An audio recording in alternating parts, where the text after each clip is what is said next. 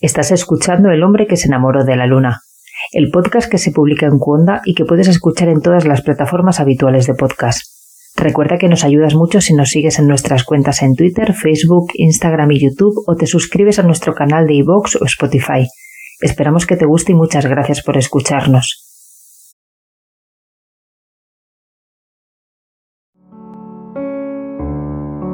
Cierra los ojos un minuto,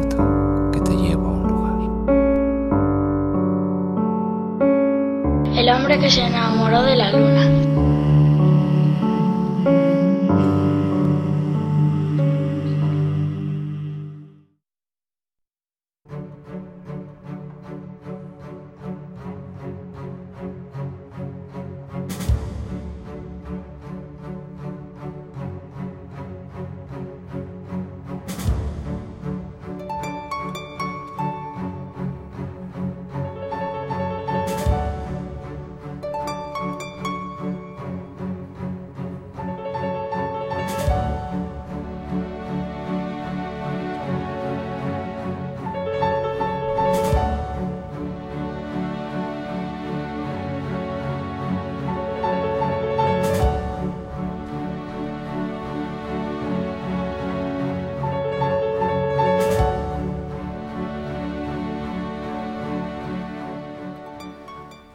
Los tres, Rosendo, Josele y Elvira, suman a este libro mucho más de lo que nunca imaginé.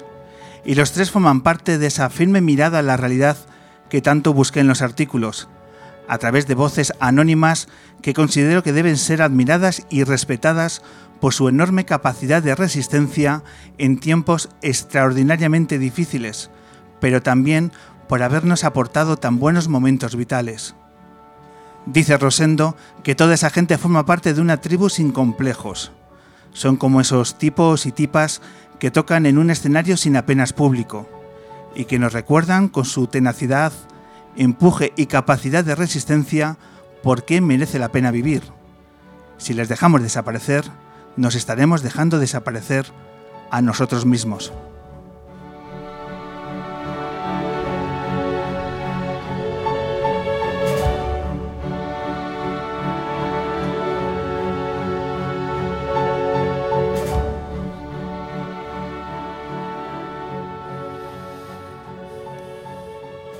Qué bien decir esto. Bienvenidas, bienvenidos a una nueva temporada del hombre que se enamoró de la luna. Nos reencontramos con demasiadas cosas. En primer lugar con Headbanger, la maravillosa tienda de guitarras que luce de una forma espectacular en el día de hoy y que nos brinda la oportunidad de, de nuevo de traer al hombre luna en esta nueva temporada. Mil gracias a todo el equipo de Headbanger por darnos de nuevo esta, este auténtico privilegio.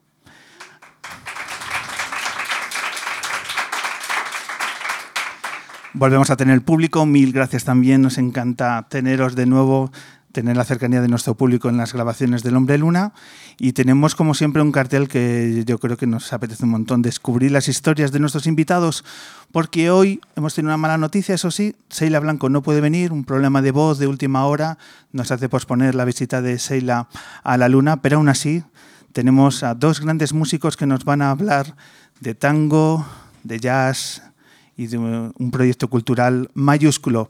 Tenemos a Federico Lesner y a Flor Geber, dos eh, artistas argentinos que nos van a hablar de cómo se homenajea a un grande de la música argentina como es Astor Piazzolla.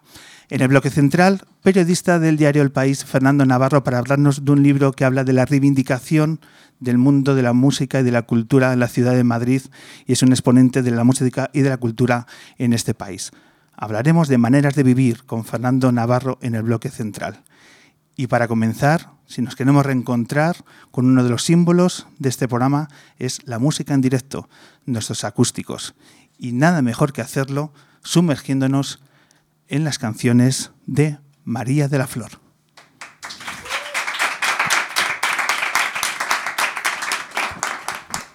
Muchas gracias y buenas noches.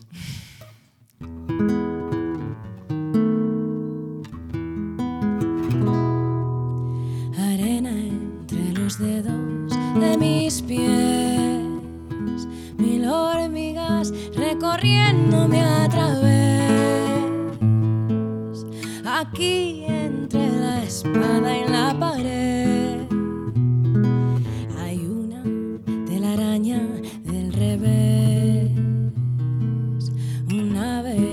Hace un nido en mi colchón. Un pez muere donde acaba el espión. Como acariciar cables de alta tensión. Hay naves ardiendo más allá de Orión.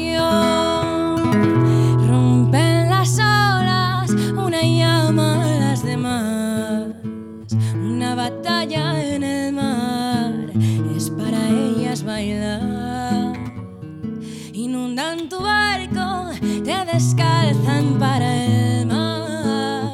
Prepárate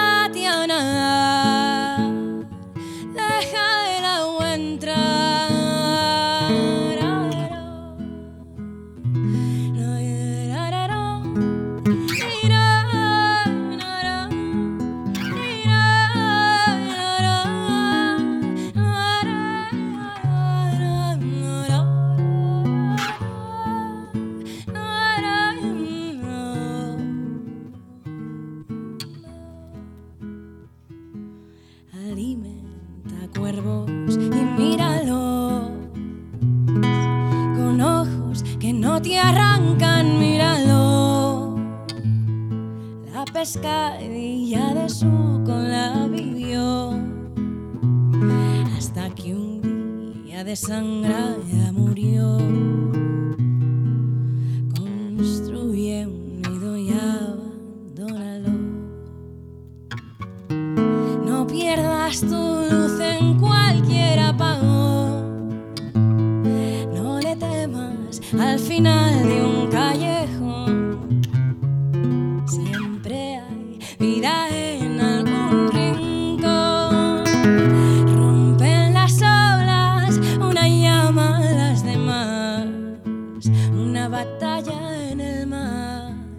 es para ellas bailar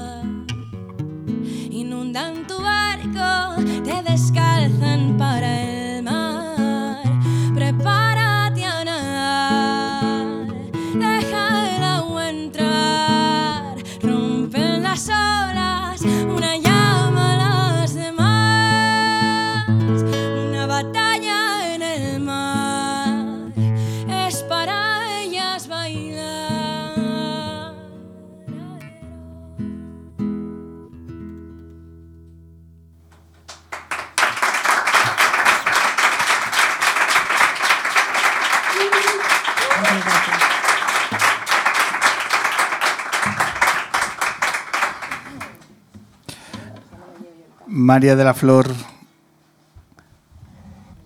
qué forma de comenzar la temporada. Ahora a ver, a ver qué hacemos del resto de la hora y media después de esta canción. Venga, gana tu sitio. Ya lo gané. Venga, pues bienvenida María de la Flor a esta edición del hombre que se enamoró de la luna. Mil gracias eh, por pasarte este rato por Headbanger en unas fechas que sé que es complicado porque tu agenda en los días de hoy no están siendo fáciles. No. No. Tampoco es que yo sea una tía tranquila en general, ¿eh? Hay que decirlo. ¿Pero estás un poco más atacado de lo normal o, o cómo lo estás viviendo? Porque eh, digamos que estás eh, eh, días antes de momentos in- bastante eh, bueno, interesantes co- como todo artista. Mañana te subes, ya para empezar, mañana te subes a una sala maravillosa de Madrid, de la que, bueno, pues es uno de los espacios que vamos a estar hablando a lo largo de esta hora y media. Mañana te subes a la sala Clamores. Eso es. Vamos para allá dentro del Festival Mazo Madrid eh, con toda la banda y os invito a venir a todos los que no me conocíais. Eso es. Eh, hoy estás en un formato muy especial porque estás con guitarra y voz, pero claro, mañana que la gente que vaya a Clamores que se va a encontrar.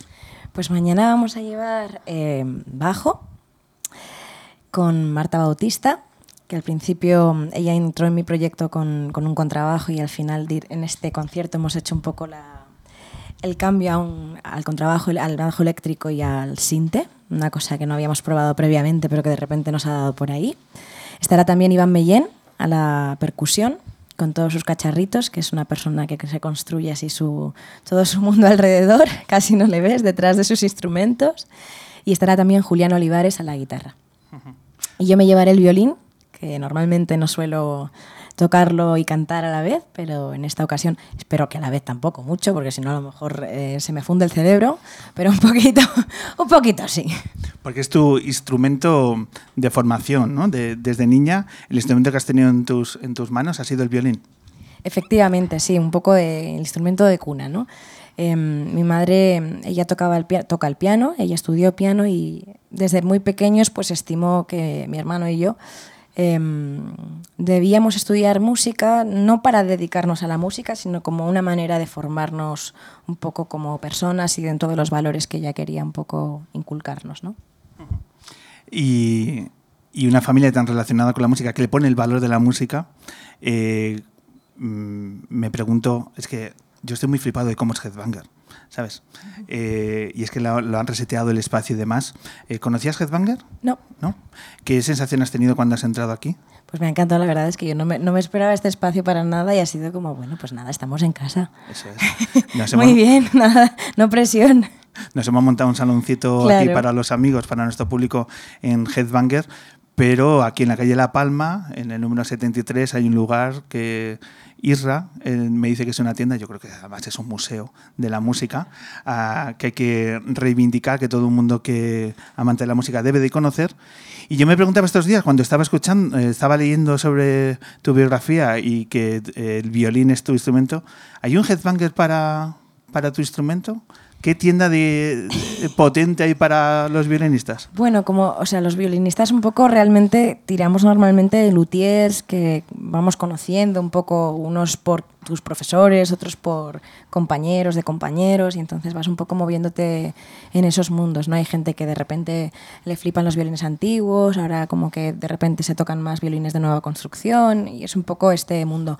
Luego tiendas para eh, hacerte un poco con el bagaje de cuerdas, de tal, pues, pues un poco yo que sé, te diría Málaga 8, eh, Hacen, todas estas que todos conocemos que, que están No, así a mano. ¿no? ¿No? Ah, bueno. No, no. Pues chicos, hay un montón de tiendas de uno se puede hacer con muchos instrumentos y muchas cositas.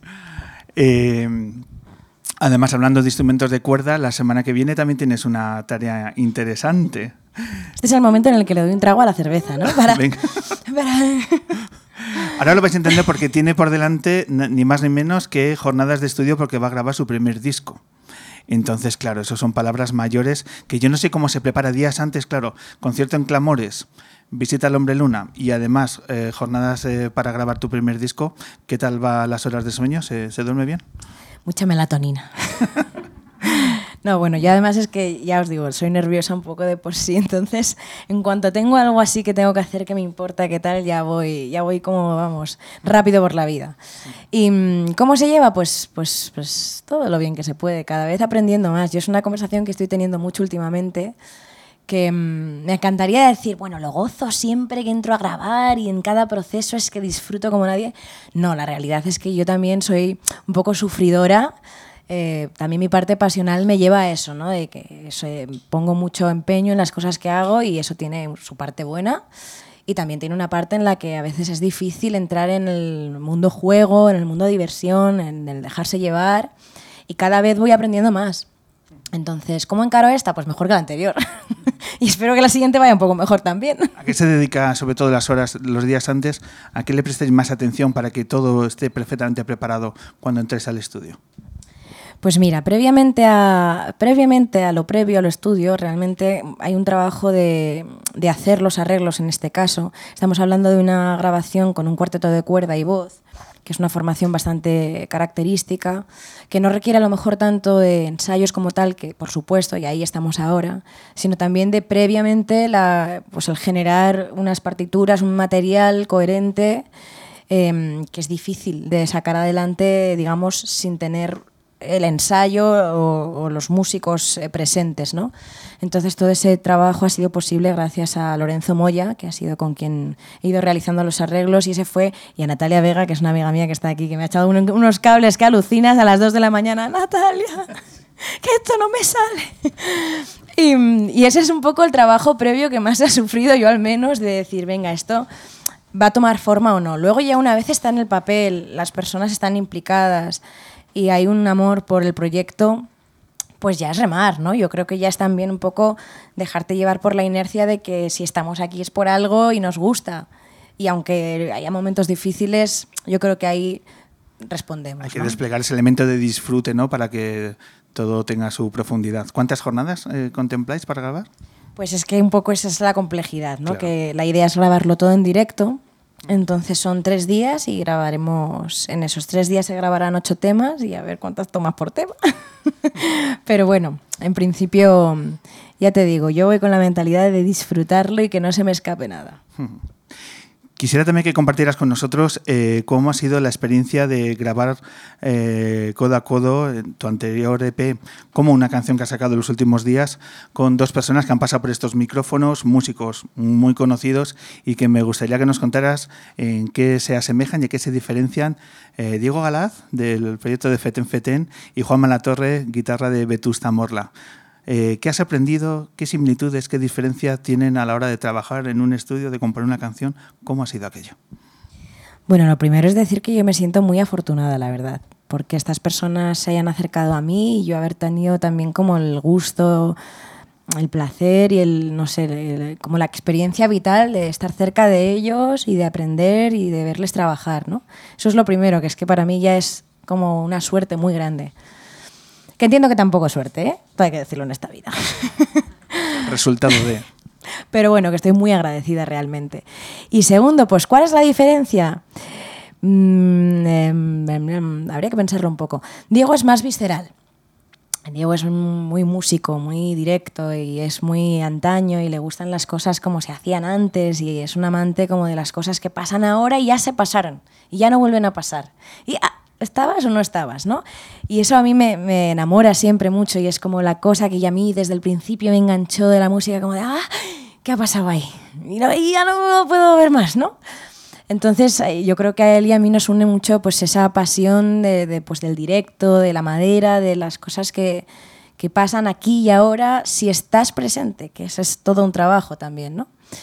Y, y Juanma es una persona como que nos parecemos mucho en la manera de ser y, en el que me veo reflejado, pero, pero también en la parte de que él tiene más experiencia y ha podido trabajar a lo mejor cosas que a mí hoy me, me pesan o me frenan, ¿no? De mi perfeccionismo, de mi querer hacer las cosas como lo mejor posible. Y es como una persona que lo mira todo al detalle y todo lo quiere analizar y todo lo quiere tal. Y que dentro de ese trabajo es finísimo y atentísimo y súper respetuoso.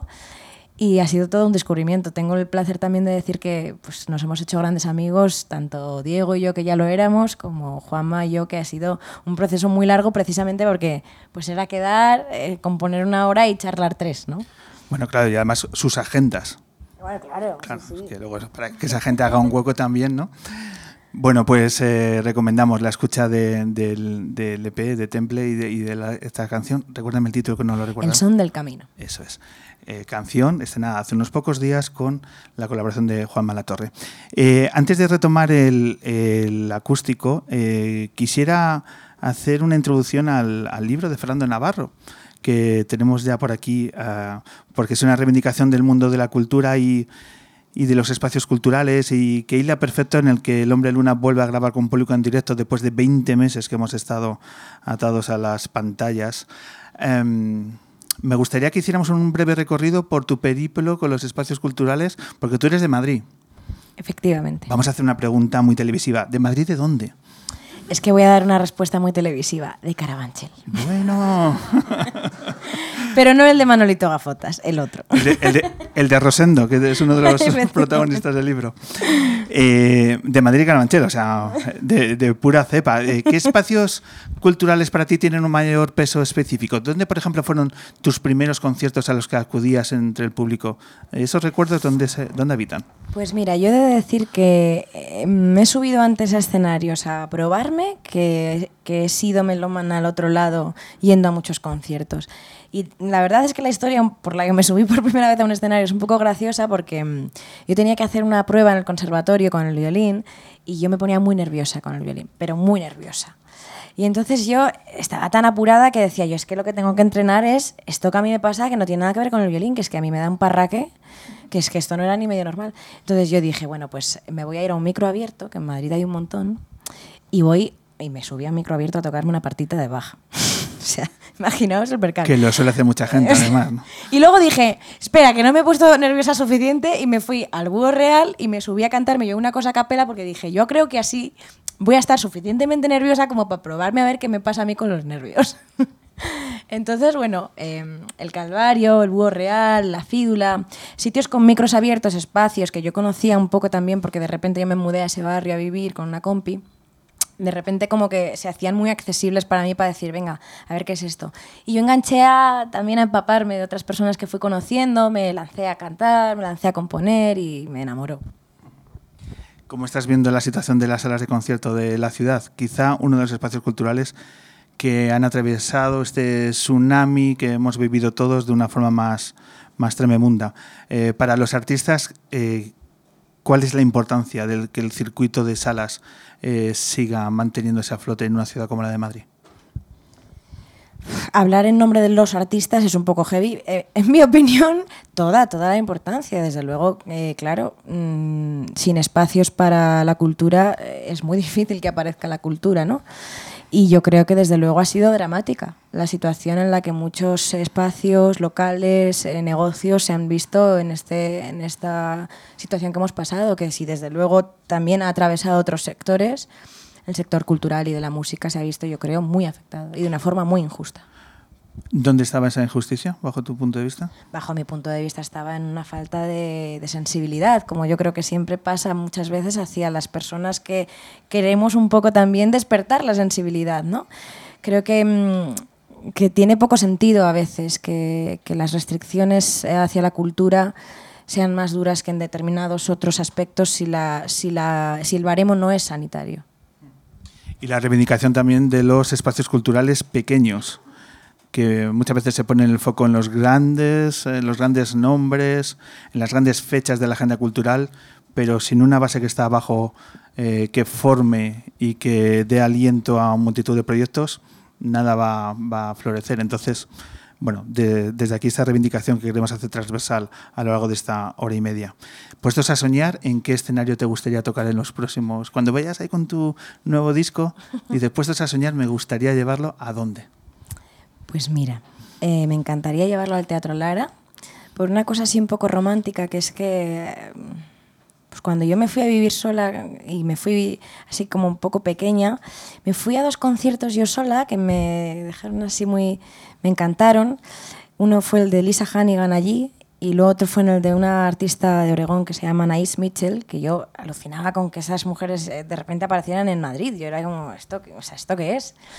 Y, y, las dos tocaron en este espacio y yo como que justo ahí empezaba a cantar y yo de alguna forma como que me proyecté ahí y es como una cosa casi romántica, ¿no? Que yo tengo con ese espacio que es pues como cerrar el círculo de que yo un día dije, ay, ojalá yo aquí me gustaría tocar, ¿no? Entonces, eh, ya no es una querencia como, no sé, empresarial, de que es que María la Flor funcione genial y entonces haya un montón de gente viniendo a verme, que ojalá pero sino también una cosa de, de, que de repente yo pueda decir, oye, hasta aquí. Luneros, luneras, algún día nos vamos a acordar de ese momento que en Un Hombre de Luna dijo María de la Flor, me gustaría tocar en el Teatro Lara. Os espero a todos y, y a y todas. ese día nos guiñamos el ojo y decimos, nosotros lo sabíamos antes. Guiñar el ojo no, comprar la entrada. Efectivamente. Pues eh, con esa propuesta y con ese aliento te, te, bueno, pues vamos a estar eh, siguiendo tus pasos, ¿vale? Y si podemos mañana en Clamores, por supuesto que estaremos por allí, pero bueno, eh, ya tenemos los canales de redes sociales y demás para ver eh, y disfrutar de tu trabajo, así que mil gracias por estos minutos. Muchas gracias a vosotros María. por invitarme. Y tenemos tantas ganas después de haber escuchado esa maravillosa canción de escuchar dos más que la luna es para ti, así que cuando Venga, quieras. Pues vamos para allá.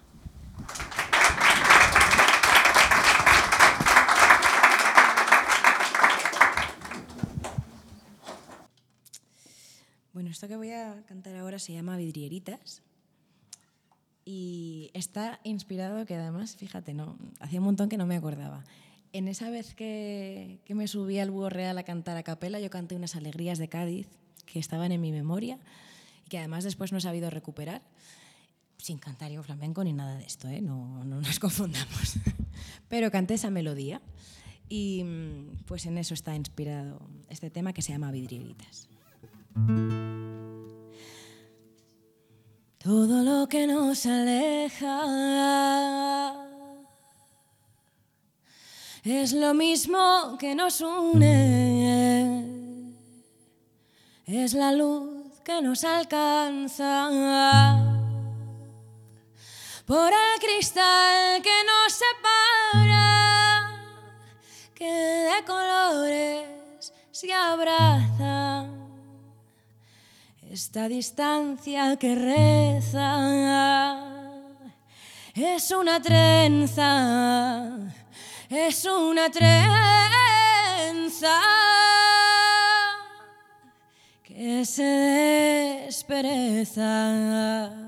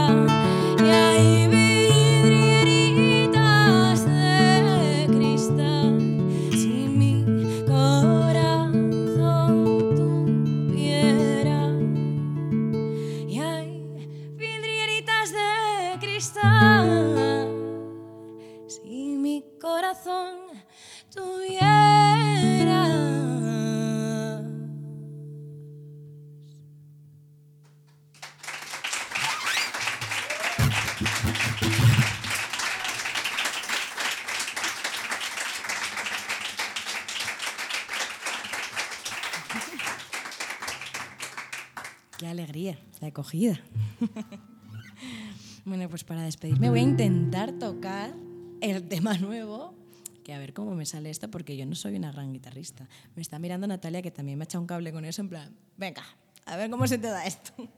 me va a quitar hasta el anillo. Bueno, esto se llama El son del camino.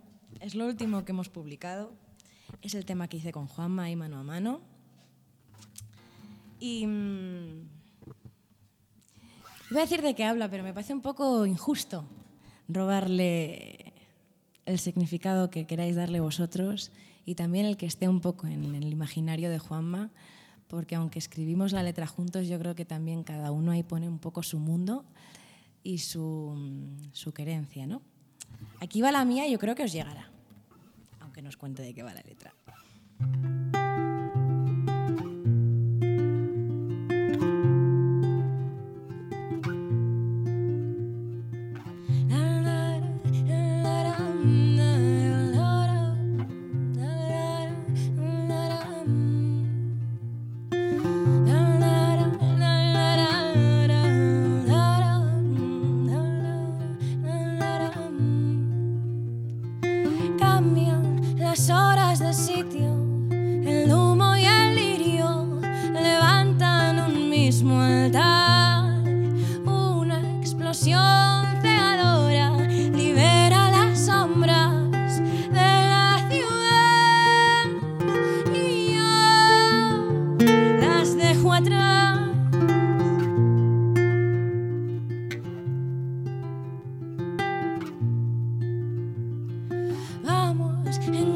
sentido.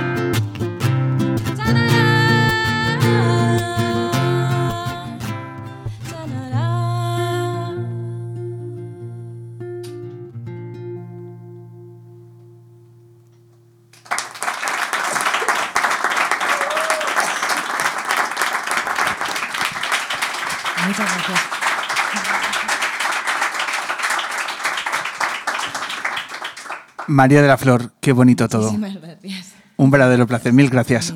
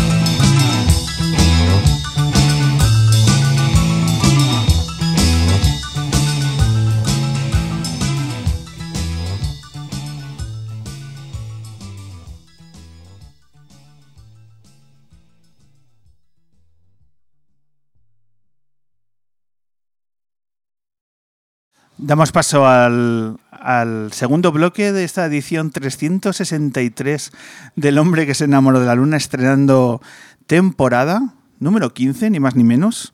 Y como estamos hoy de reencuentro, estamos de reivindicación del mundo cultural y los espacios culturales que tanto en Madrid como en el resto de ciudades han estado peleando para salir de este oscuro túnel que hemos estado durante tanto tiempo, pues tenemos el mejor libro para representar esa lucha Así que recibimos con este aplauso de nuestro público lunero al periodista Fernando Navarro.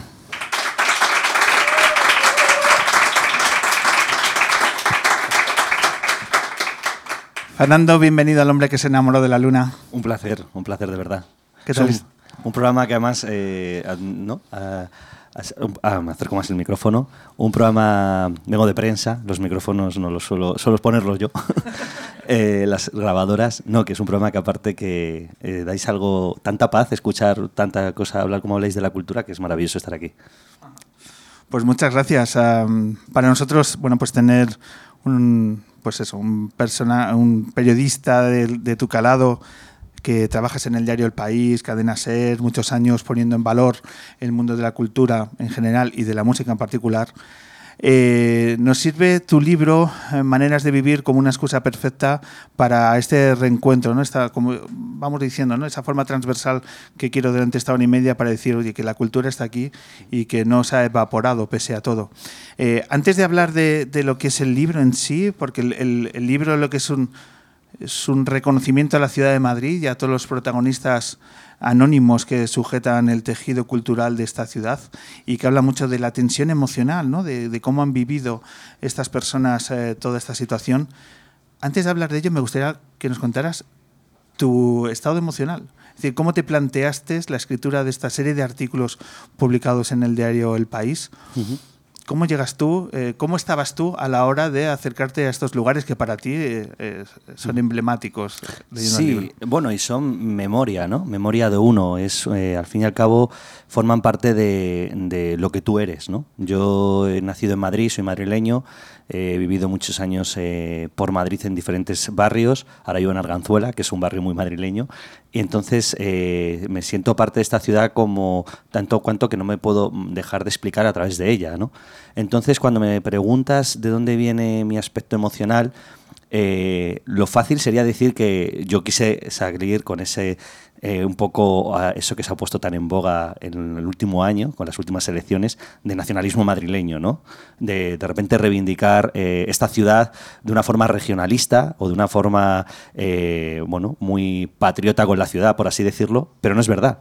Primero porque no creo en los regionalismos, no creo en los nacionalismos, creo que son, terminan siendo excluyentes y todo lo contrario. A mí esta ciudad, me ha, después de tanto tiempo viviendo en ella, eh, lo que más me ha demostrado es que es una ciudad abierta, una ciudad formada por muchas gentes.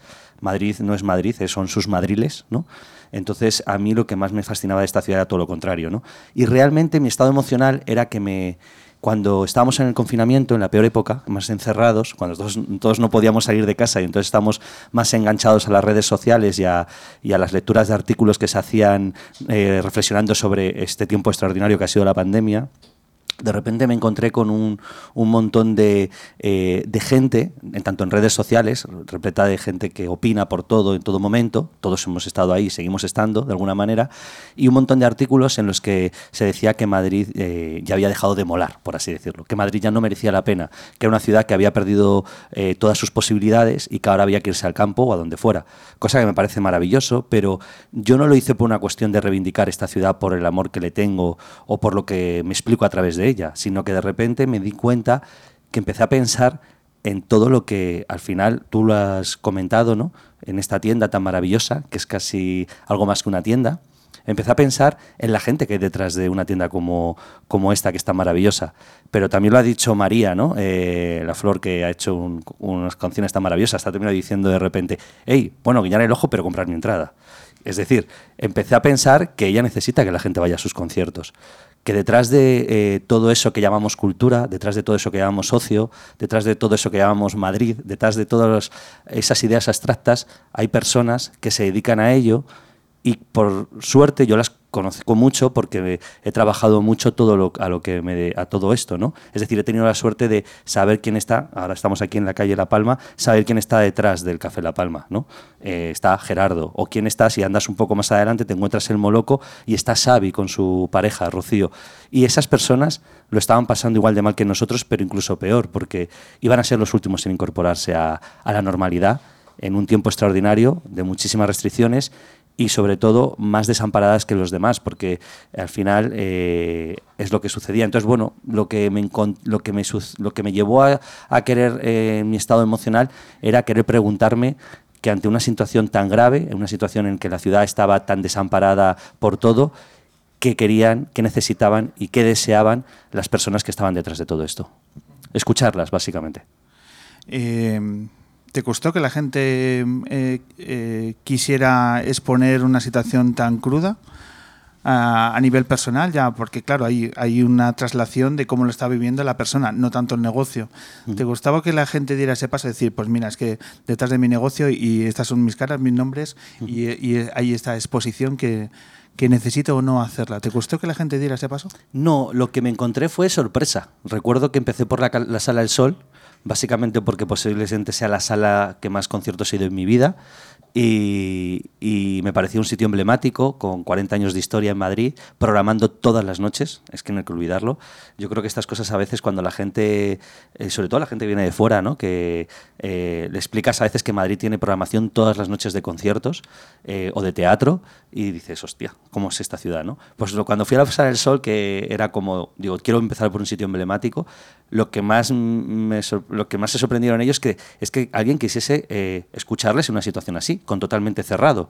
Ellos me dijeron, no, es que estamos acostumbrados a que todo el mundo nos pida entradas, nos pida acreditaciones, ¿no? Nos pida, eh, eh, oye, que viene fulanito al concierto y no he podido coger la entrada, pero a ver si tal. Y de repente, eh, cuando más cerrados estaban, lo que quería yo, en este caso, era hacer algo que decía ¿Qué es lo que yo tenía en mente? ¿no? Eh, un maestro de periodistas que eh, murió hace tiempo, que en paz descanse, Enrique Meneses, fotoperiodista de un nivel absolutamente maravilloso, que había estado en tantas guerras y a mí siempre me había fascinado su trabajo. Recuerdo que le leí una entrevista que dijo, mira, el periodismo no consiste más que en ir, ver, escuchar, tomar nota de lo escuchado, de lo, de lo visto y contarlo, no necesita más.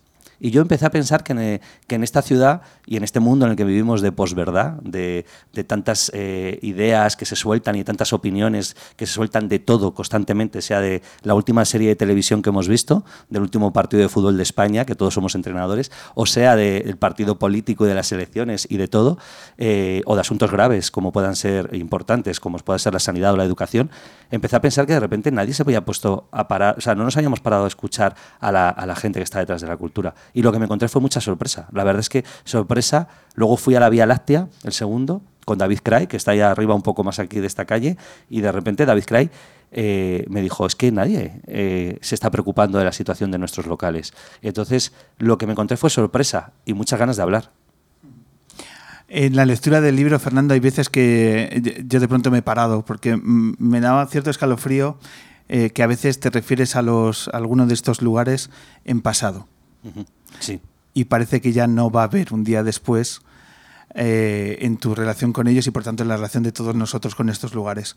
Eh, en maneras de vivir en esta serie de artículos, que es algo más que una serie de artículos, porque eh, lo que hace es introducción en todos y cada uno de ellos es ese lado emocional y personal que te vinculan con cada uno de los espacios y que a mi modo de ver le da una profundidad y una dimensión todavía mucho mayor de los propios artículos. en estas páginas, ¿cuánta parte es de pasado? ¿Cuánto se nos ha quedado por el camino de lo que hay eh, en tus artículos? Bueno, pues eh, hay pasado, porque evidentemente eh, durante el año que se hizo la serie periodística de artículos, que se publicaba una vez a la semana, era semanal, se cerraron sitios que ya no van a volver a abrir. Se me ocurre, por ejemplo, Casapatas, ¿no? El, el tablao mítico, que solamente la historia de ese tablado tiene eh, mucha más historia que todos los locales que eh, hayamos visto por series, por películas, eh, por libros y tal, que tengan Nueva York. O sea, la historia de Casapatas tiene más antigüedad que la mayoría de sitios de Nueva York.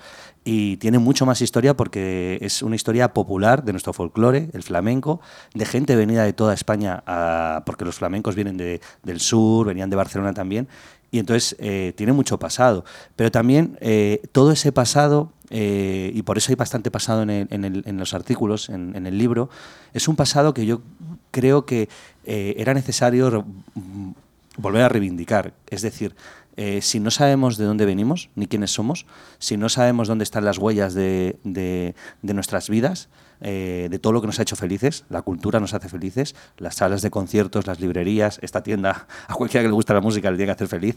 eh, si no sabemos de dónde venimos, no podemos ni siquiera saber a dónde vamos. ¿no?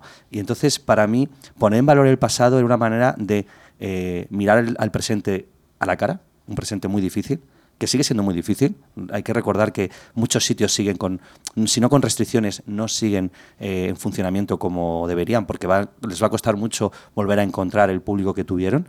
Y sobre todo, reflexionar sobre el futuro. Es decir, quiénes somos, qué presente tenemos, qué dificultades hay. Esto nos ha llevado, a todos nos ha pasado en casa, ¿no? Yo creo que todos en la pandemia hemos decidido tomar decisiones sobre nuestras vidas, de si queríamos llevar la vida que llevábamos, el ritmo vertiginoso o el tipo de relaciones que teníamos con la gente, pues era lo mismo para saber también el futuro que queríamos tener, para reflexionar sobre la ciudad que queríamos tener. Una ciudad que en mi punto de vista, siendo de aquí y viéndola, bueno, que he crecido con ella en 40 años de vida que tengo, que eh, si la dejamos a expensas de los que menos le importa, que suelen ser muchas veces eh, precisamente los que más hablan de reivindicar el nacionalismo de esta ciudad, estamos a expensas de perder eh, posiblemente parte de lo, que, de lo que somos, que es parte de la cultura que tiene esta ciudad.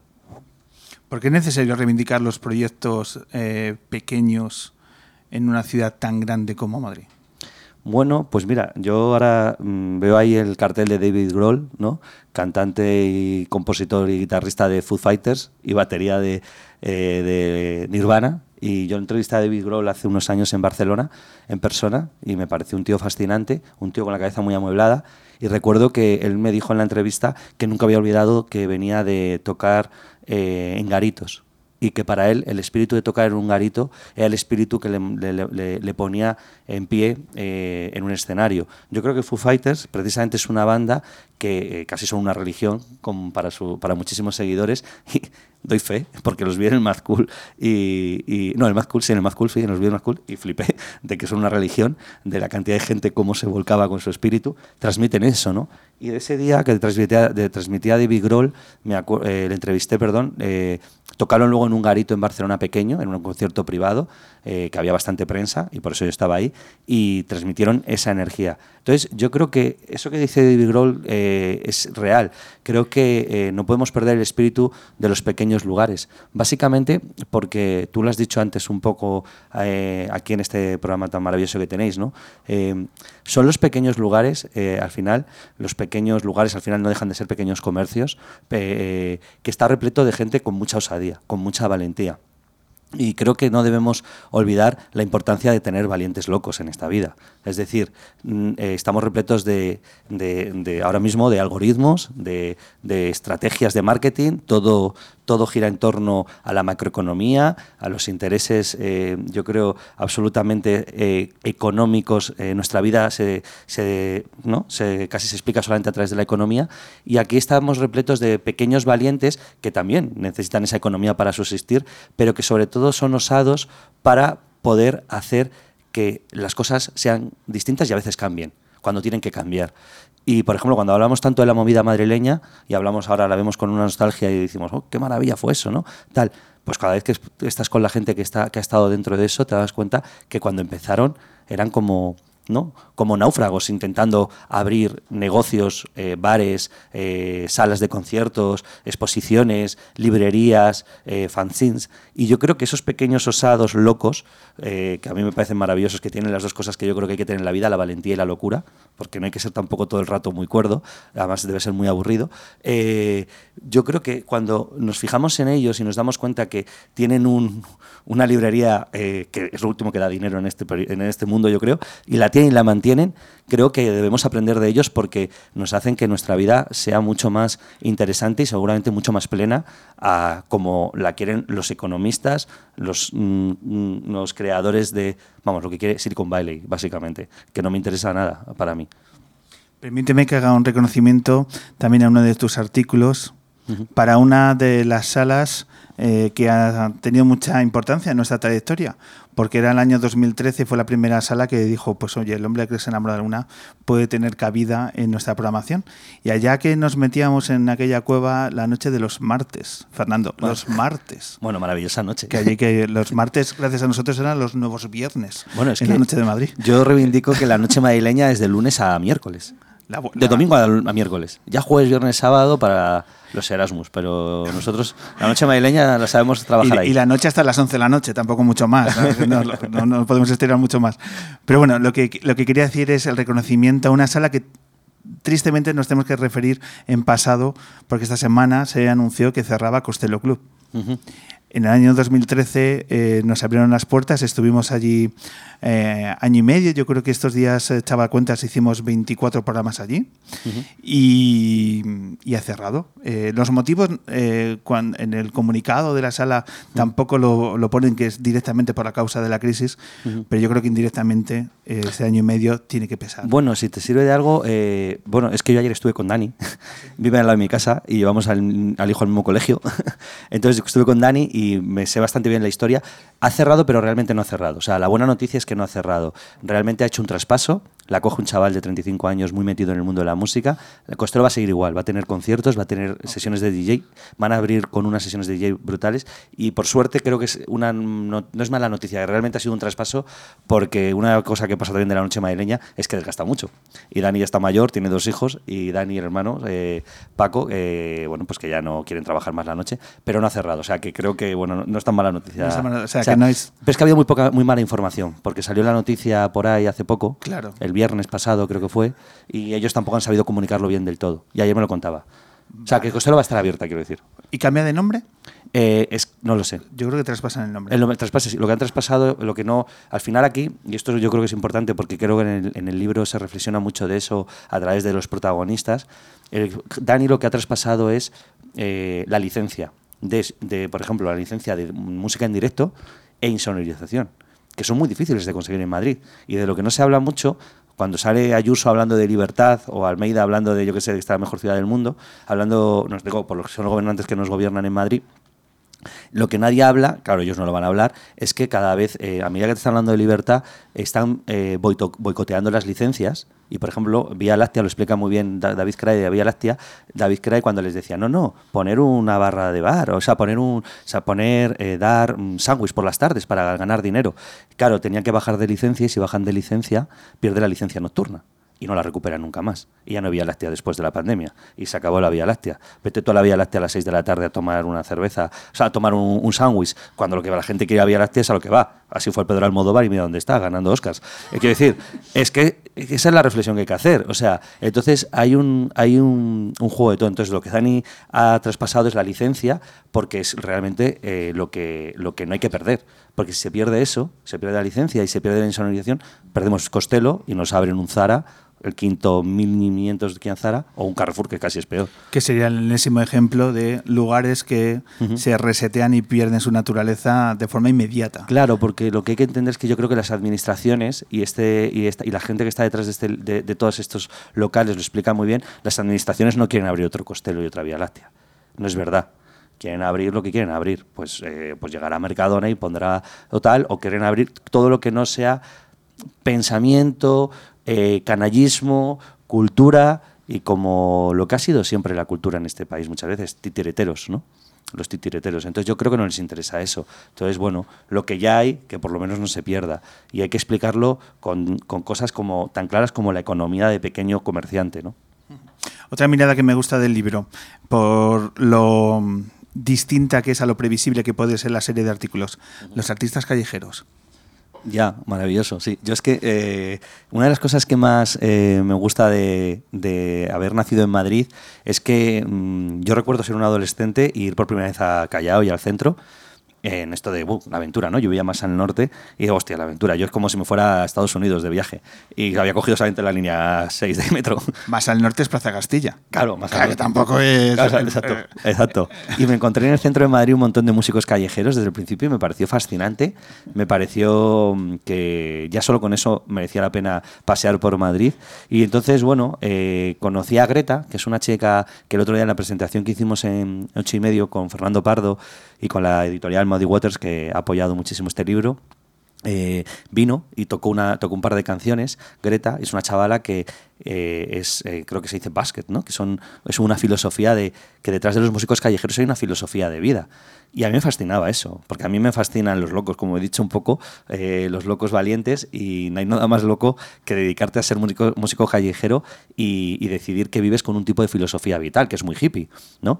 Entonces, el hippismo, eh, yo no lo he vivido, pero creo que lo más cercano a un hippismo es ser gente que quiere vivir de cómo toca en la calle. Y conocí a Greta, la, veía, la vi tocar dos, yo siempre me bajo en Callao, en el metro, y, siempre que sales me la encontré tres veces y dije a la cuarta ya está. Esta es la mía para hablar con ella. Me dio su teléfono y quedé con ella y me contó toda la filosofía no ella había ido a, Londres conoció un básquet le contó todo empezó a tocar y ahora no quiere vivir más que, que de músico callejero o sea y son al final los, los viejos jugulares no entonces eh, existen festivales en Italia hay festivales muy importantes en Portugal en Reino Unido también en Alemania en Holanda festivales que los reúnen y ellos tienen una filosofía de hacer eh, eh, coger el coche y, viajar y tocar por ahí y me parece fascinante porque creo que tienen mucho que transmitirnos a nosotros eh, también de salirse de la tangente, ¿no? De salirse de- del carril principal. Yo soy muy fan de Bob Dylan y Bob Dylan tiene una canción que dice que lo más importante no está nunca en la calle principal, lo que verdaderamente importa. Y a mí me fascinaba ver que todavía hay gente que nos pueden enseñar la posibilidad de que se puede uno salir de esa calle principal y esta gente, los músicos callejeros, con todas las penurias que deben pasar, se salen de la calle principal. Entonces, una cosa que aprendí también de ellos es que darles dinero no es darles limosna, jamás. Todo lo contrario, es reivindicar el trabajo que están haciendo. Y por eso fueron los suficientemente listos y en la pandemia, que también lo aprendí, eh, aceptan bizun. ¿Vale? que no tengo monedas, no, dame un bizun. Qué bueno.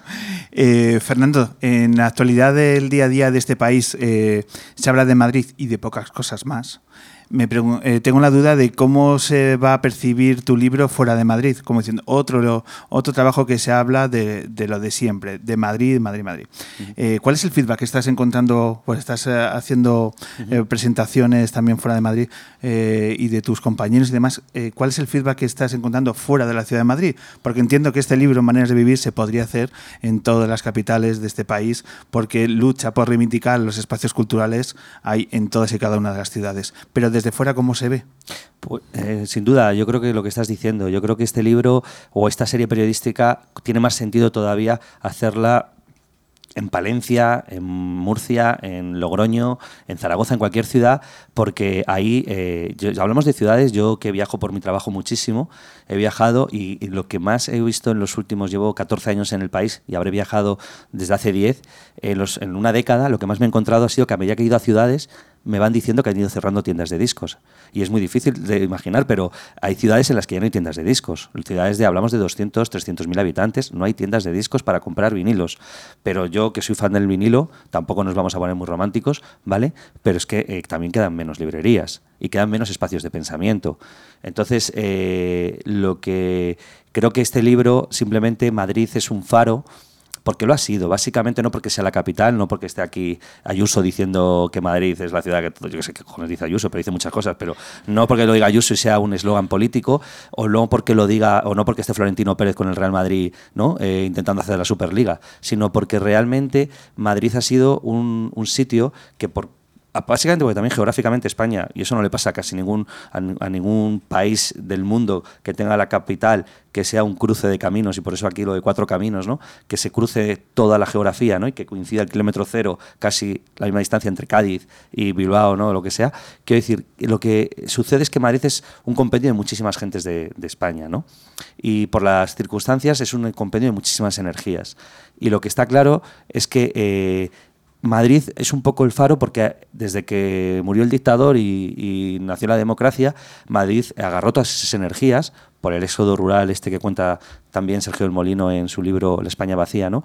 Eh, que de repente llegaron tanta gente, entre los que se encuentran, por ejemplo, un Camarón, un Enrique Morente, un Paco de Lucía, llegaron aquí y eso hace que yo creo que en el resto de ciudades, lo presentamos en la semana pasada, en, en el viernes en Valladolid, con Javier Bielba, de los Corizonas y Arizona Baby, un grandísimo eh, músico y también un grandísimo pensador. Y él hace allí el Open Mind, que es el, este, el, el micrófono abierto, que se hace, que decía María de Hugo Real. Y aquí tenemos varios micrófonos abiertos, pero allí solamente hay uno.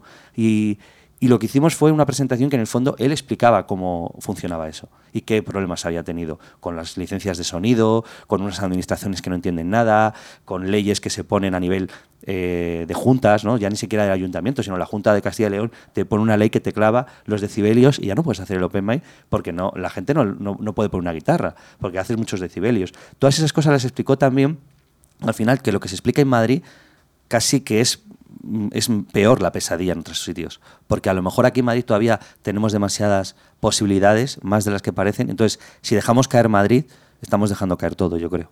Eso es lo que yo creo.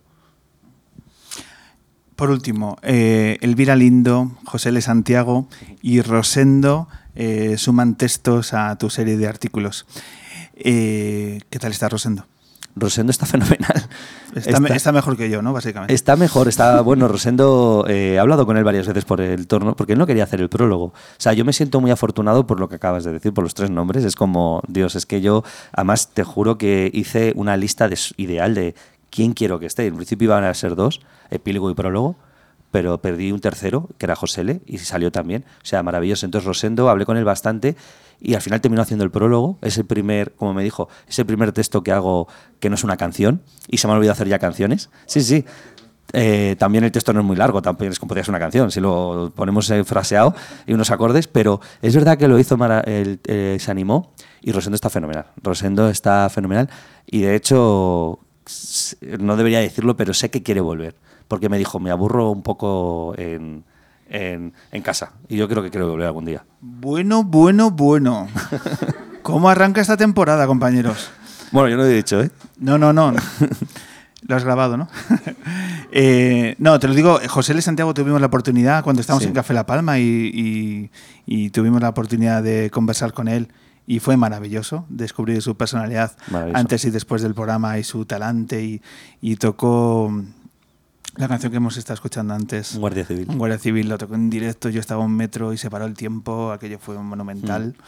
Ah, y siempre hemos tenido, ojalá hubiésemos tenido a Rosendo a lo largo de esas Mm. de estas temporadas. Y, y se ha quedado ahí como uno de esos nombres que hemos mitificado por su talento, porque hemos visto 750.000 conciertos de Rosendo, Ujú. como toda persona decente de esta ciudad. Ah, y Claro. ¿no? Es que si no te gusta Rosendo, ¿de qué vas, compañero? Pero por eso, pues eso, saber cómo está y, y poner en reconocimiento que cuando hemos visto su texto y además el artículo más amplio también está dedicado a su figura, Sí. pues oye, sirva simplemente esto para reivindicar su figura, que si él lo echa en falta, nosotros mucho más. No, y aparte hablamos de un tipo que le quisieron poner una estatua en Madrid y dijo de dejaros de ponerme una estatua y de llevar ese dinero a un hospital o a un colegio público. Mm, eh, Como me dijo a mí, que es que habla así, este fulano nadie lo quiere en una estatua. él se, llama, se llama a sí mismo fulano. Que me dijo, yo es que no sé si te quiero hacer un prólogo, porque yo soy un fulano que nadie va, a querer leerme tal. Y yo, coño, Rosendo, todo lo contrario. Pero es un- una persona humilde y yo creo que es la verdadera marca Madrid. Y de hecho es un poco la reflexión que al final intentamos hacer en el libro, ¿no?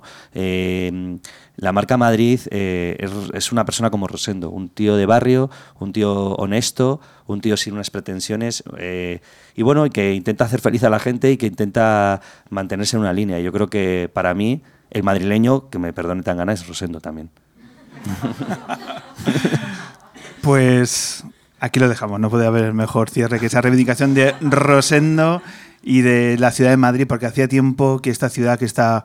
ah, de tanto hablar de ella está tan manoseada que una reivindicación desde un plano tan tan sincero y reivindicación de, de ya no solo la gente de la cultura, sino de toda la lucha de tantísima gente que ha estado empujando para que esta ciudad siga en pie, ya sea de la cultura, de la sanidad, de la educación, de los servicios sociales, etcétera, etcétera, etcétera.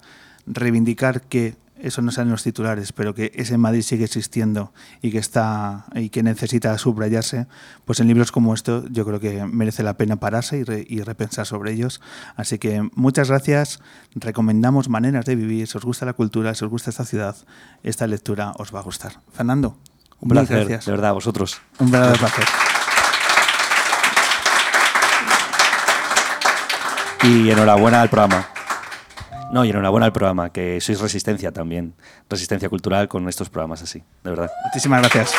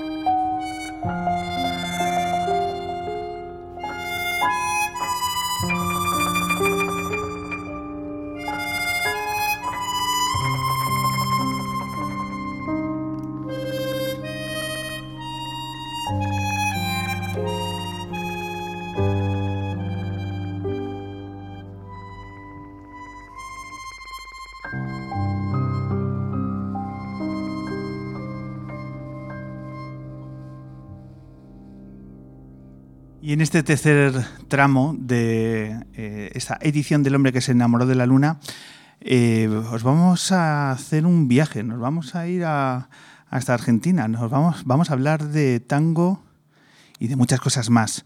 Hoy tenemos el placer de presentaros a dos artistas, a dos grandes músicos que están aquí ya en la luna. Hoy nos acompañan Federico Lesner y Flor Gepp.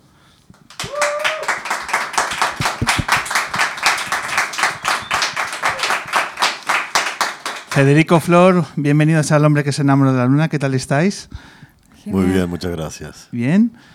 Flor, ¿qué tal estás? ¿Todo bien? Estupendo. ¿Se oye bien? Eh, lo- en primer lugar, eh, eh, habíamos anunciado que estaba Seila Blanco con nosotros, pero ¿qué ha pasado, eh, Federico? ¿Qué, ¿Cómo está Seila? Bueno, está un poquito tocada de la garganta, yo creo que tiene, le va muy muy bien y a veces eso hace que, que uno se sobreexija y, y que ella tiene muchos compromisos y además es, eh, no solamente es una gran artista, sino muy generosa, entonces siempre dice a muchas cosas que sí y, y yo creo que está muy a tope y eso a veces pasa una pequeña factura, pero bueno, yo creo que son unos días que, que el cuerpo y la garganta le piden descanso y volverá ahora con, con todas las pilas puestas. Vamos, espero porque el sábado de la semana que viene estamos en Ferrol, o sea que... ¿Vais a que ya- Ferrol? sí, que ya le vale que se cure rápido. O sí. sea, que estará contando los días para, para llegar a la cita. Sí, y, y justo, bueno, nos comunicó esta mañana, estábamos ensayando con, con Flor, que tocamos mañana en Torlodones, y, Flor no solo es una gran cantante también, una gran amiga, sino que también forma parte del proyecto Piazzola que veníamos a presentar con Sheila, o sea que, digamos, todo cuadra porque, porque Flor también ha hecho este año algunos conciertos de ese mismo proyecto, con lo cual está, está todo, digamos, en familia. Eh, nos apetece mucho descubrir qué es este, este proyecto de Piazzolla. En primer lugar, antes de contarnos lo que eh, vais a desarrollar, las fechas, eh, cuál es eh, la banda que, que lleváis a cabo, los conciertos, vamos a hablar de, de Astor Piazzolla para que nuestros oyentes pongan en relevancia eh, la magnitud de- del personaje del que estamos hablando. ¿Cómo podéis resumir la, eh, la legendaria eh, figura de, de Piazzolla? Parece una pregunta de bachillerato esto, me da Bueno, un poco, ¿no? bueno, Astor Piazzolla es eh, uno de los creadores eh, y, y músicos más importantes del siglo XX, seguramente. Eh, es una- un creador muy típicamente argentino y a la vez un creador muy universal.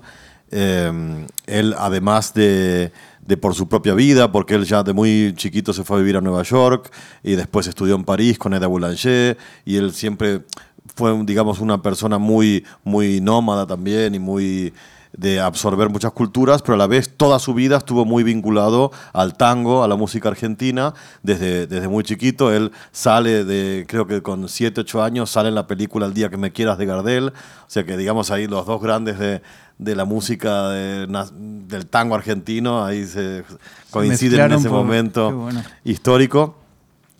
Y un tipo tremendamente inquieto que siempre amó el tango, pero a la vez lo quería cambiar, quería hacer una música que saliera de ese contexto un poco, digamos, del Río de la Plata y, e internacionalizarlo, y lo consiguió.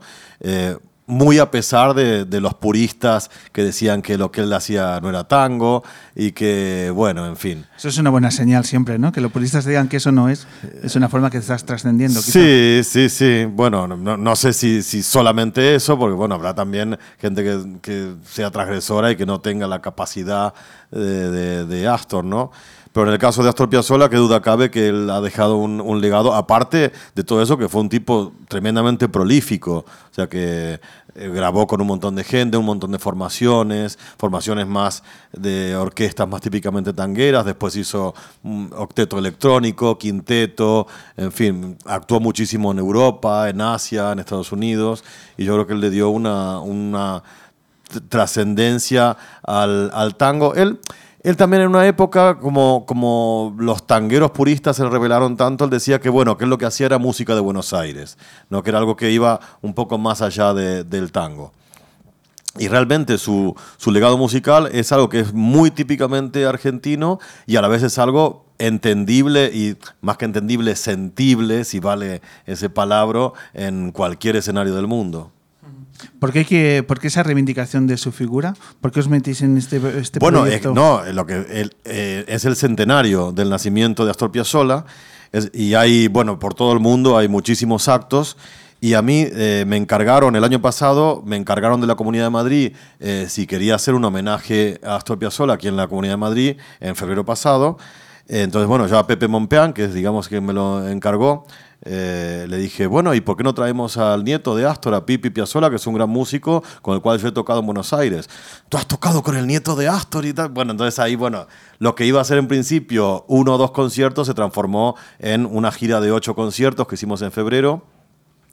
Eh, traje a Pipi Piazzolla, que bueno, por cierto, cuando el año pasado íbamos evolucionando en los planes de traer a Pipi, todo parecía que la pandemia iba evolucionando y tal, y justo en febrero nos tocó una, que creo que fue la tercera ola, la de febrero, que, que fue, tre- fue tremendo traer a Pipi, encima yo también estuve con el COVID justo antes de la gira, bueno, fue toda una un tour de force, pero que al final salió perfecto. Fue una gira de ocho conciertos muy buena y que vamos a repetir ahora el mes próximo en noviembre.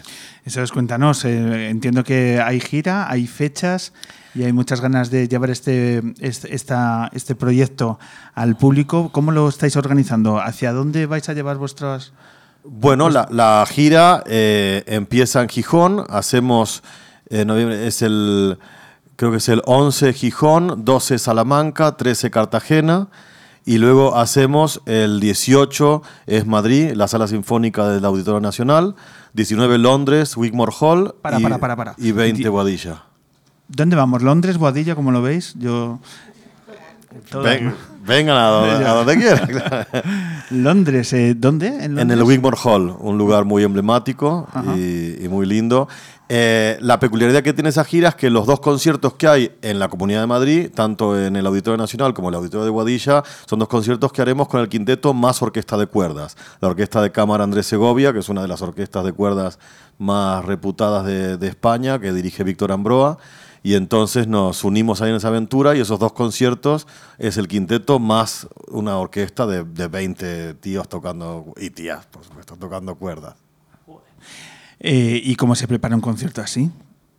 Bueno, hay, hay que buscar los arreglos, hay arreglos que ya estaban hechos, yo he hecho cuatro arreglos de, de cuerdas para esta ocasión. Y bueno, y entonces hacemos un repertorio que es ca- casi todo el repertorio que hacemos en los otros conciertos de quinteto, sumando las cuerdas, algunos dos o tres obras que haremos específicamente en esos conciertos y haremos dos o tres eh, cosas sin las cuerdas, pero vamos, es básicamente un concierto del quinteto más la orquesta de cuerdas. Madre mía. Flor, ¿por qué tenemos que ir a ver este, este proyecto? O sea, el público que se, que se va a encontrar. Pues se va a encontrar un poco de lo que decía Fer antes, un poco de valentía y locura, que son dos elementos que, que, por supuesto tenía Astor.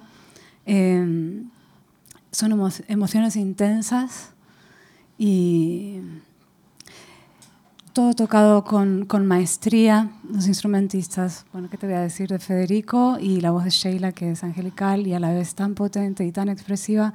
Es una experiencia que tendréis que hacer, simplemente, porque es, es bellísimo y es una música también muy cinematográfica. Eh, el otro día nos comentaba un colega ensayando una de las obras que sentía, Pablo Martín, caminero, justamente, que sentía la ciudad cuando estábamos tocando, que podía ver la ciudad. Y él estuvo algunas veces en Buenos Aires, ¿eh? pero que podía verla. Es, yo coincido, pero claro, yo soy de allí, ¿qué te voy a decir? Eh, ¿Os gustaría, contempláis la posibilidad de llevar eh, este proyecto a vuestra tierra, de, de estrenarlo en Buenos Aires? Bueno, el proyecto de de Federico, yo de- desde luego sí lo veo, lo veo clarísimo. Eh, bueno, eh, lo veo un poco complicado. Yo encantado de, de- de ir, pero digamos, ahí ya está viendo un montón de, de homenajes, eh, muchos de los cuales eh, liderados por el propio Pipi, pero bueno, con un montón de gente está haciendo un montón de, de homenajes. Pero bueno, yo encantado de ir a Argentina y a, y a donde sea, claro. Estamos hablando en, en, este, en esta edición del reseteo que está eh, teniendo el mundo de la cultura, de la vuelta a los conciertos, de la normalidad. En vuestra escena del, del, mundo del tango y del jazz, ¿también estáis percibiendo que las cosas empiezan a cambiar, que hay cierto punto de inflexión? Y sí, sí, cada vez está más normalizado, digamos. Y bueno, los aforos están volviendo a ser los de antes, están reabriendo lugares que estaban cerrados. Y, bueno, siempre con optimismo, ¿no? Y mirando a que se recupere lo, lo, perdido y si podemos mejorar, mejor también, ¿no? Yo lo que veo es que la gente está con muchas ganas. Para mí una, una conclusión muy, muy linda y un poco a tenor de lo que eh, decía María y lo que decía Fernando también. Eh, una cosa que te hace ver esta vuelta a la normalidad después de la pandemia con optimismo es que la gente las, las, ganas con las que ves la gente en los conciertos, que la gente no, no, no le satisface el mundo digital que, en el cual podemos estar cómodamente en el salón y con un clic tenemos cualquier música y si nos suscribimos a un par de cosas tenemos todos los contenidos culturales. Eh, en el fondo los humanos seguimos necesitando la energía, el calor, porque toda la gente que va a los conciertos ahora tiene todo, toda, la cultura de, del mundo en, sus manos, a un clic, ¿no? Y entonces, ¿y por qué siguen yendo? Y porque eso es algo todavía insustituible, por suerte. Eso es, el, el público ha estado eh, reivindicando la necesidad de que los conciertos regresen y que esos eh, criterios que nos han atado a las sillas, por ejemplo, y que hacía que la experiencia fuera mucho más contenida, eh, se fueran ya parte del pasado.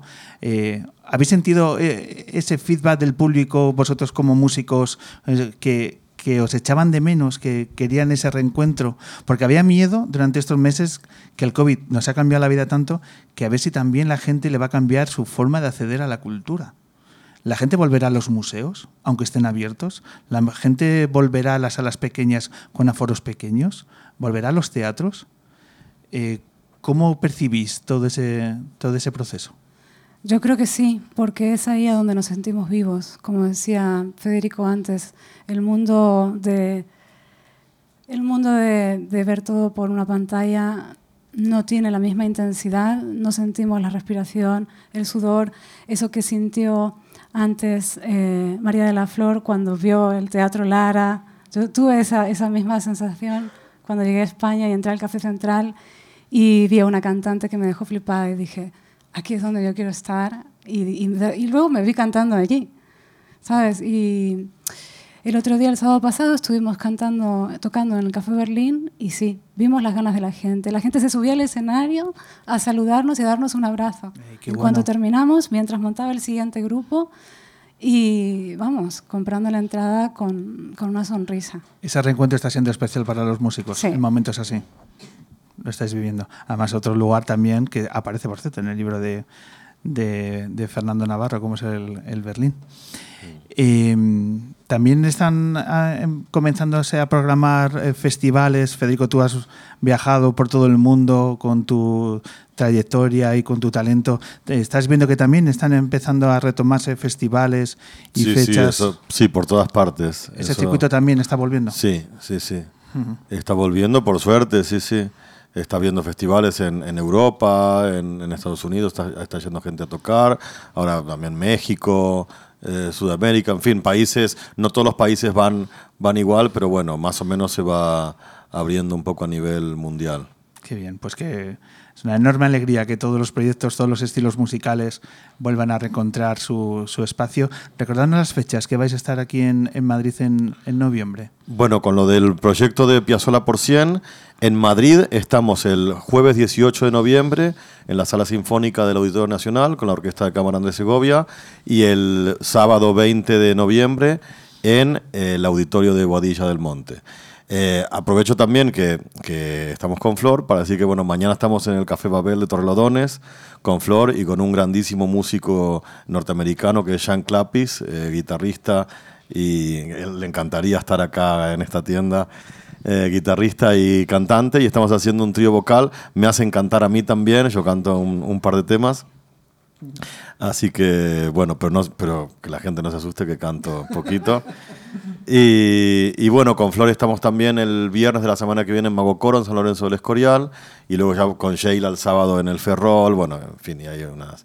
Con, con Flor tenemos también un proyecto muy lindo que es un homenaje a Mercedes Sosa, que vamos a estar en Madrid el día 5 de noviembre en el Centro Cultural Nicolás Almerón, con Raúl Quioquio a la guitarra. Es que, que bien que ya la agenda empieza a estar tan, tan apretada. Pues fenomenal, nos apuntamos todos esos, esos momentos y ahí tendréis a, a los luneros siguiéndonos porque esto va a ser un descubrimiento que nos va a marcar. Y tenemos tantas ganas de escucharos que lo que vamos a hacer es preparar el set y nos vais a entregar tres canciones de este, de este maravilloso proyecto que os deseamos la mejor de la suerte en ese mes de noviembre que se presenta apasionante y en todas esas pinceladas que nos estáis contando que merecen muy, muy mucho la pena seguiros de cerca. Así que paramos un momento, ponemos el set y disfrutamos de vuestra música, ¿vale? Muy bien. Muchísimas gracias. A ti.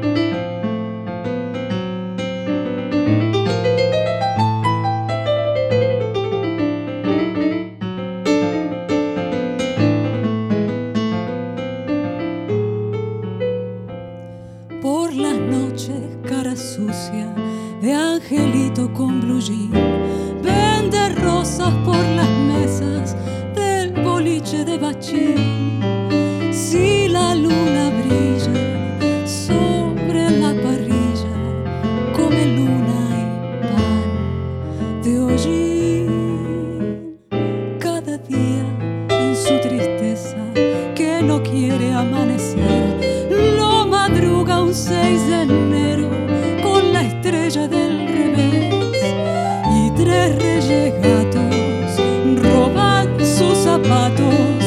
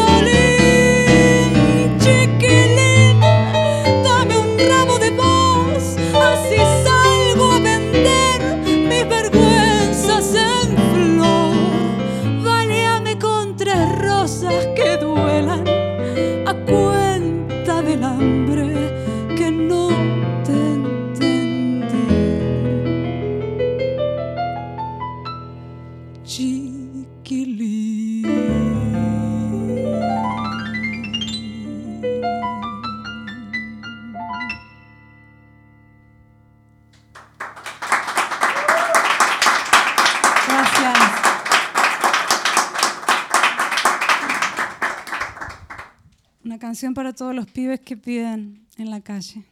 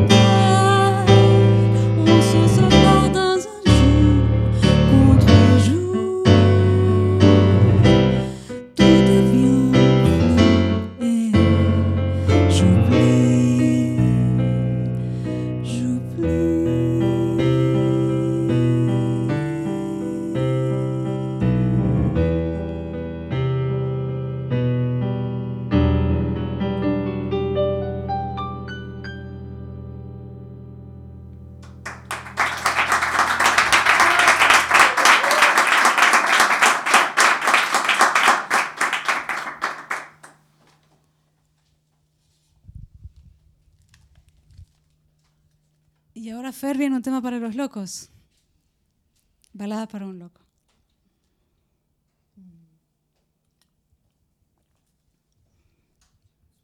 Las tardecitas de Buenos Aires tienen ese, qué sé yo, viste. Salgo de casa por arenales, lo de siempre en la calle y en mí, cuando de repente, de atrás de ese árbol, se aparece él. Mezcla rara de penúltimo linchera y primer polizonte en el viaje a Venus. Medio melón en la cabeza, las rayas de la camisa pintadas en la piel, dos mediasuelas clavadas en los pies y una banderita de taxi libre levantada en cada mano. Parece que solo yo lo veo, porque él pasa entre la gente y los maniquíes le guiñan, los semáforos le dan tres luces celestes y las naranjas del frutero de la esquina le tiran azares. Y así, medio bailando y medio volando, se saca el melón, me saluda, me regala una banderita y me dice, ya sé que estoy pianta, pianta, pianta, no ves que va la luna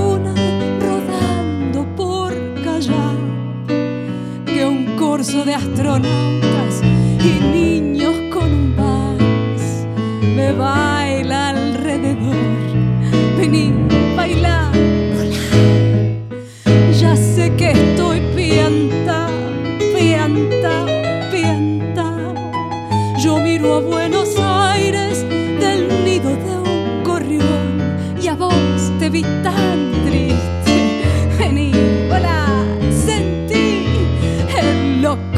ti que tengo para vos. Loco, loco, loco, cuando anochezca en tu porteña soledad, por la ribera de tu sábana vendré con un poema y un trombón a desvelarte el corazón.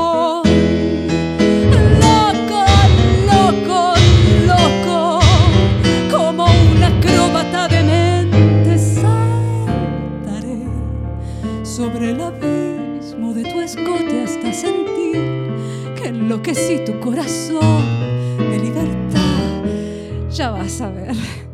Y así diciendo, el loco me convida a andar en su ilusión super sport. Y vamos a correr por las cornisas con una golondrina en el motor. De Beatles nos aplauden. ¡Viva! ¡Viva! Los locos que inventaron el amor. Y un ángel, un soldado y una niña nos dan un balsecito bailador. Nos sale a saludar la gente linda el loco, loco mío, qué sé yo, provoca campanarios con su risa. Y al fin me mira y me canta a media voz. Quéreme así, piantao, piantao, piantao. Trépate a esta ternura de locos que hay en mí. Ponete esta peluca de alondras y volá,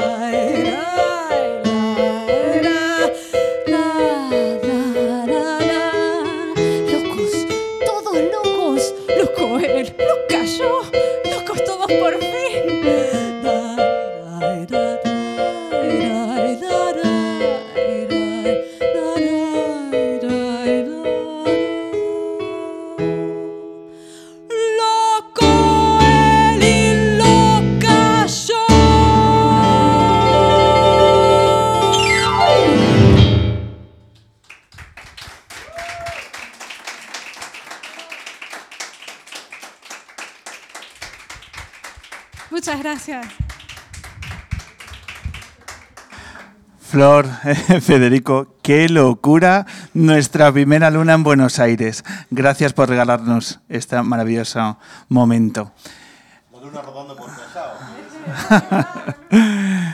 Ha sido maravilloso y muchas gracias por recordarnos lo bonito que es hacer esto a través de músicos de vuestro, con vuestro talento.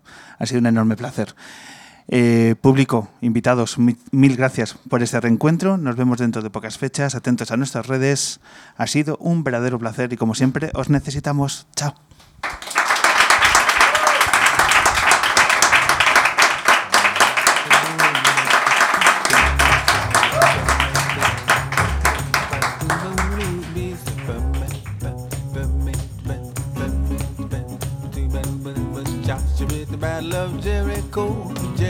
Jericho, Jericho. Oh, Joshua with the battle of Jericho, and the walls come tumbling down.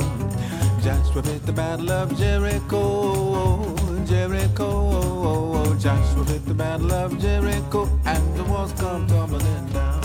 You may talk about the men of Gideon, you may talk about the men of Saul, but there's nobody like Joshua at the battle of Jericho. Oh, oh, oh, Joshua at the battle of Jericho. Oh, Jericho, oh, Jericho, oh, Joshua at the battle of Jericho, and the walls come tumbling down.